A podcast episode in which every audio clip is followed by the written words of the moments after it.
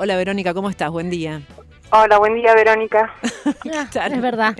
Acá estamos, las Verónicas. Las Verónicas. Sí. Así es. Y, y Anita Sánchez que está Buenos también. días, Verónica. Muchas gracias por comunicarte con nosotros. Buenos días. Bueno, eh, tenemos varios temas para charlar, porque también vimos tu, tu, tu presentación en la charla TED, eh, que, que habla sobre, sobre eh, la invisibilización de, de las tareas de cuidado que tenemos las mujeres, pero primero queremos eh, comenzar porque nos cuentes, eh, ¿el INVAP está ahí en, en cerca del Instituto Balseiro? No, INVAP está eh, a la entrada de Bariloche, viniendo de, de la ruta que te trae del de, del norte del país, que viene Sí. de Neuquén, eh, viniendo del aeropuerto, viniendo de la ruta 23, que es la que cruza la, la provincia de Río Negro. Ahí en la entrada de Bariloche está INVAP. Bien. Y, el es una empresa INVAP. Claro. Eh, y están haciendo este concurso por primera vez. Así es, sí. INVAP es una empresa muy peculiar, es una empresa que es propiedad de la provincia de Río Negro, es una empresa del Estado que fue incubada. Hoy, hoy diríamos que un grupo de muchachos, fueran todos varones, pero un grupo de Sí. muchachos estudiantes egresados de Balseiro, Ah, eh, emprendedores en la década del 70, fueron incubados por la Comisión Nacional de Energía Atómica y formaron esta empresa INVAP que hoy en día hace desarrollo tecnológico para Argentina y para exportar en el área satelital, área nuclear, sistemas médicos, sistemas industriales, radares, etcétera. bien, algo tenía que ver entonces con el Balseiro que está ahí, digamos que como la cuna de todo esto, ¿no? Que a veces Yo nos... soy yo soy Sí. egresada de Balseiro. Claro. Soy ingeniera nuclear, no soy física nuclear, soy ingeniera nuclear egresada de Balseiro. Sabes, Verónica, que recién también cuando estábamos leyendo un poquito la noticia y, y leíamos sobre este tu cargo, preguntábamos recién con Vero, ¿qué es ser ingeniera nuclear, doctora física en ingeniería? ¿Qué es lo que haces concretamente? Eh, mira, yo eh, ahora en este momento hago, eh, como estoy como presidenta de la fundación, estoy en el directorio de INVAP, hago gestión, ya no, no hago gestión estratégica. Pero en mi carrera profesional, eh, la, la ingeniería tiene muchas ramas. Eso es una de las cosas eh, muy interesantes de la ingeniería, que vos decís ingeniería y tenés que decir ingeniería en qué. Si vos decís matemática, decís física, ya estás más o menos dando Mm. derecho, aunque derecho tiene orientaciones también, pero contabilidad, vos ya estás dando una idea de lo que hace esa persona. Pero cuando decís ingeniería, si no decís ingeniería en qué, no sabés qué hace. Porque es realmente muy rica y aún dentro de las especialidades, los proyectos de ingeniería son extremadamente complejos. Entonces, cada persona que participa en un proyecto de ingeniería cumple con un rol que es necesario, imprescindible para que ese proyecto complejo se concrete.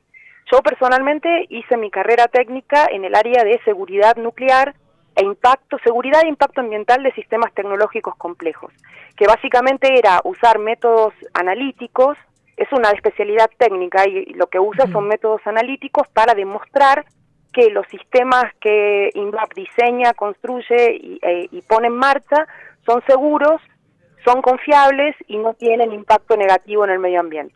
Bien. Verónica, eh, esta es la primera edición de este concurso nacional que es a las mejores tesis de ingeniería eh, para reconocer justamente y poner en valor la investigación con aplicación en el universo de la ingeniería con pluralidad de miradas, eso dice la información, y es la primera vez que lo llevan adelante. Contanos cómo es que, se les ocurre esto, ¿no? Y quién, quién da este premio.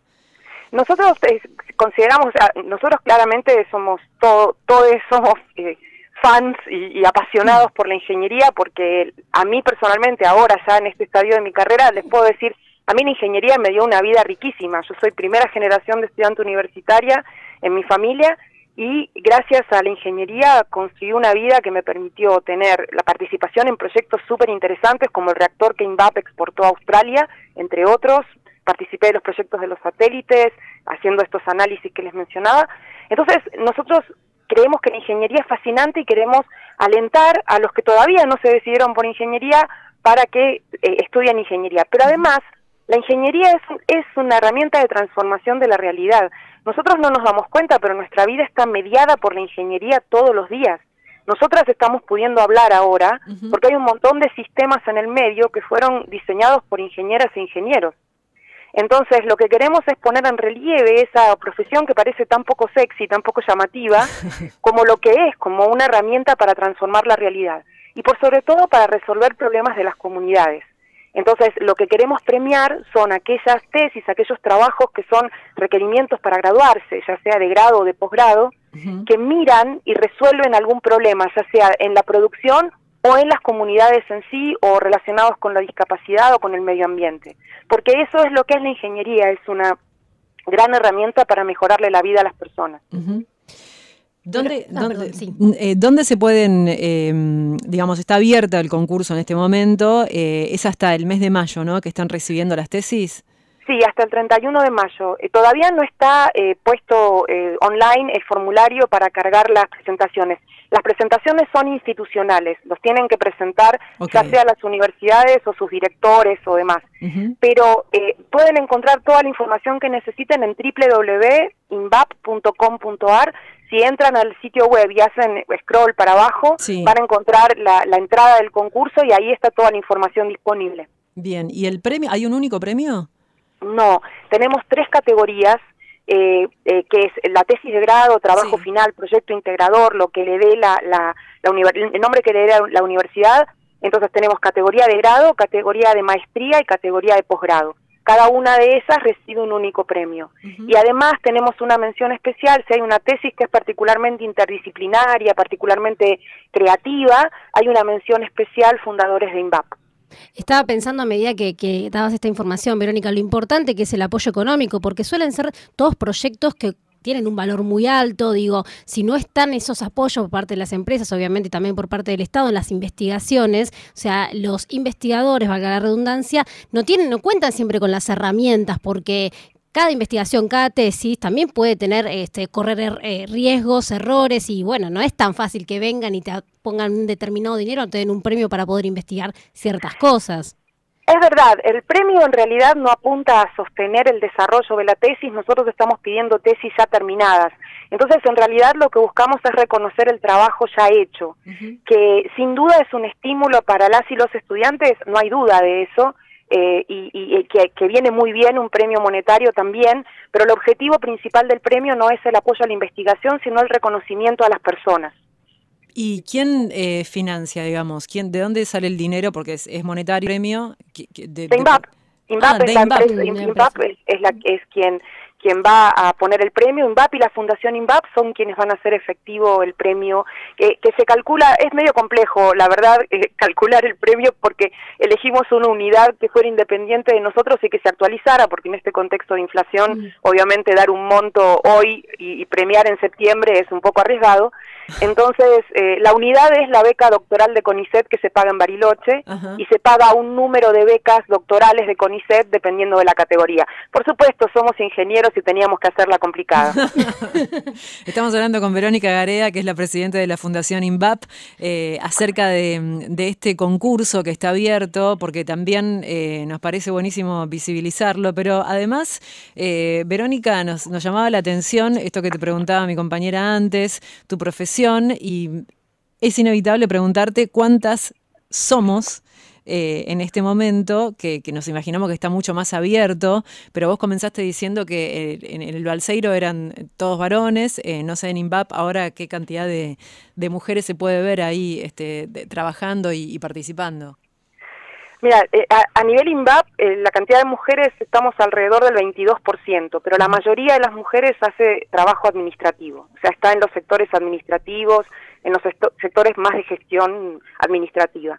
Si vamos al, sector más tecnológico, más técnico, eh, somos menos del 10%, eh, que es un número bajo. Eh, la matrícula en, a nivel nacional en Argentina está un poquito por arriba del promedio mundial, la matrícula en ingeniería, que es del orden de, en Argentina está alrededor del 22, 23%, varía mucho de carrera eh, hay especialidades como la ingeniería química que tienen mucha presencia femenina y otras como la mecánica o la electrónica que tienen eh, una, una presencia muy, muy, muy reducida. Eh, el promedio mundial es 20% de matrícula femenina en ingeniería, así que la verdad es que la ingeniería sigue siendo bastante impermeable al ingreso de mujeres. Hay, un, hay algo muy interesante para que se vea que no es un tema de que las mujeres eligen o no eligen. La informática históricamente era una carrera de mujeres. Cuando yo entré a la Facultad de Ingeniería de la UBA antes de venir a Bariloche, eh, había la, existía la carrera de licenciatura de analista de sistemas en realidad no eran una licenciatura, eran analista de sistemas, y eran todas chicas.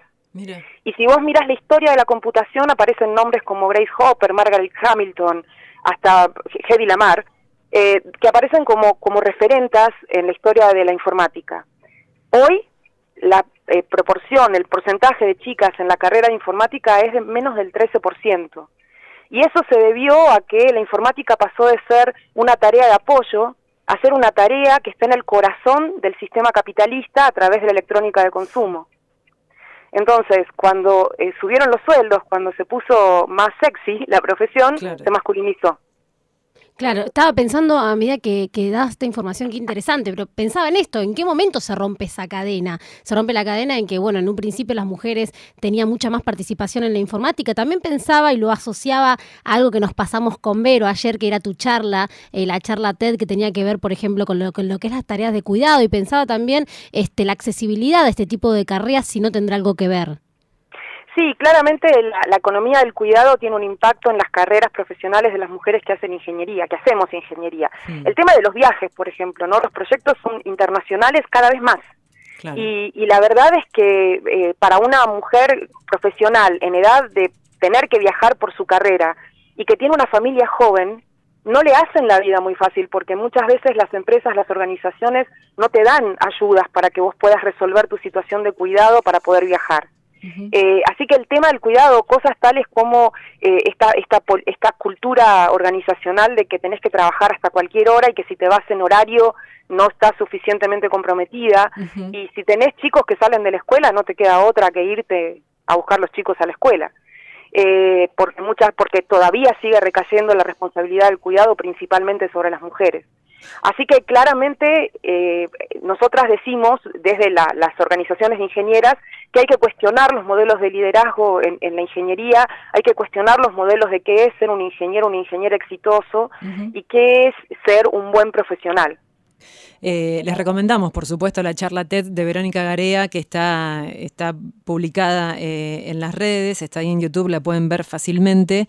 Eh, ella habla justamente de la invisibilización de las tareas de cuidado. me llamaba la atención cuando, te, cuando disfrutaba de la charla, Verónica, que hablabas de los hijos, pero también de las personas mayores, que eso se me escapaba a mí en, en, todo lo que relatabas y en todo lo que, lo que ponías ahí sobre el escenario.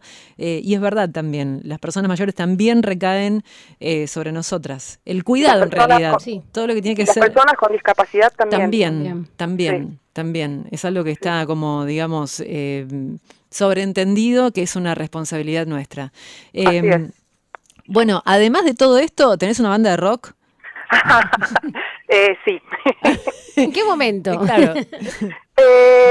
bueno, yo justamente mi, mi, situación de cuidado está bastante resuelta. Tengo hijos adultos y que es adultes, así que eh, me puedo dar el gusto.